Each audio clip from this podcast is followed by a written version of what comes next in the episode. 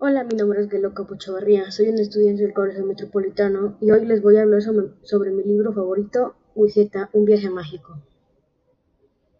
Este libro es una historia que se inspira en los videojuegos con la intención de buscar la participación del lector, animándolo a intervenir en el desarrollo de, de una historia apasionante. Este libro habla sobre dos mejores amigos que han sido transportados a un juego en el que tienen que superar y sobrevivir a diferentes retos que el juego les va dando. Para esto deben equiparse con armaduras, espadas, arcos, etc. Y el reto final es vencer a un dragón muy temible y así poder pasar el juego y volver a su vida normal. Todo empieza cuando amanecen en una torre donde tienen comida y materiales. Esa torre está en un pueblo donde las personas son muy amables un día Willy y Vegeta, que son los protagonistas de este libro, han ido a explorar los alrededores del pueblo y poder encontrar hierro en las minas. En este juego hay diferentes monstruos como zombies, esqueletos, arañas, creepers, entre muchos más. Los esqueletos tienen arcos y disparan con una flecha, y los creepers explotan como si fueran dinamita.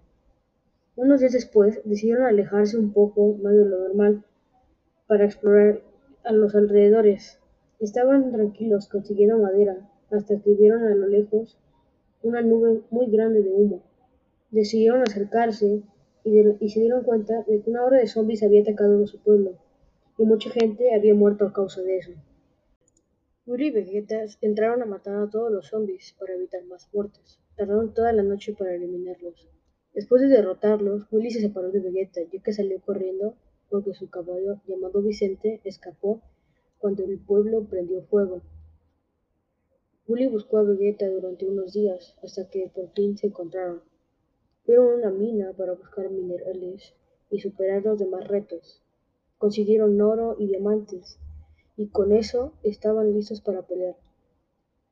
Caminaron durante días, cruzaron un río, pero tuvieron complicaciones al cruzar, ya que no tenían un barco o balsa para poder para poder cruzarlo, pero con esfuerzo lograron cruzar. Después de cruzar el río, encontraron un pueblo grande, pero parecía deshabitado. Estuvieron buscando cosas para seguir con su viaje, hasta que Willy fue capturado por una muchacha. Vegeta fue corriendo hasta donde estaba Willy, y se dio cuenta que la muchacha lo tenía atado. Entonces le dijo que si lo podía soltar, que él no había hecho nada. La muchacha le dijo que estaba bien, pero ¿cómo puedes asegurarlo? Entonces Vegeta le contó todo lo que había pasado hasta ese entonces.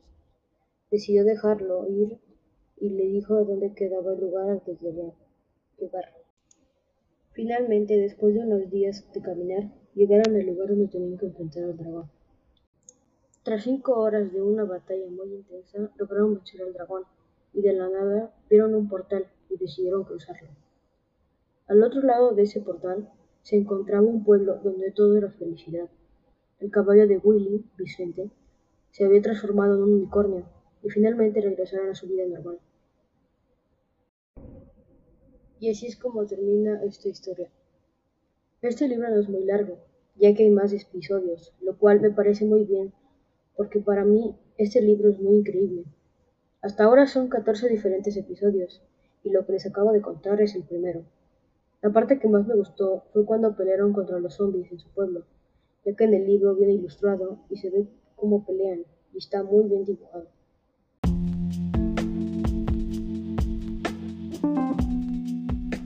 Bueno, esto es todo, espero les haya gustado y muchas gracias por su atención. Hasta la próxima.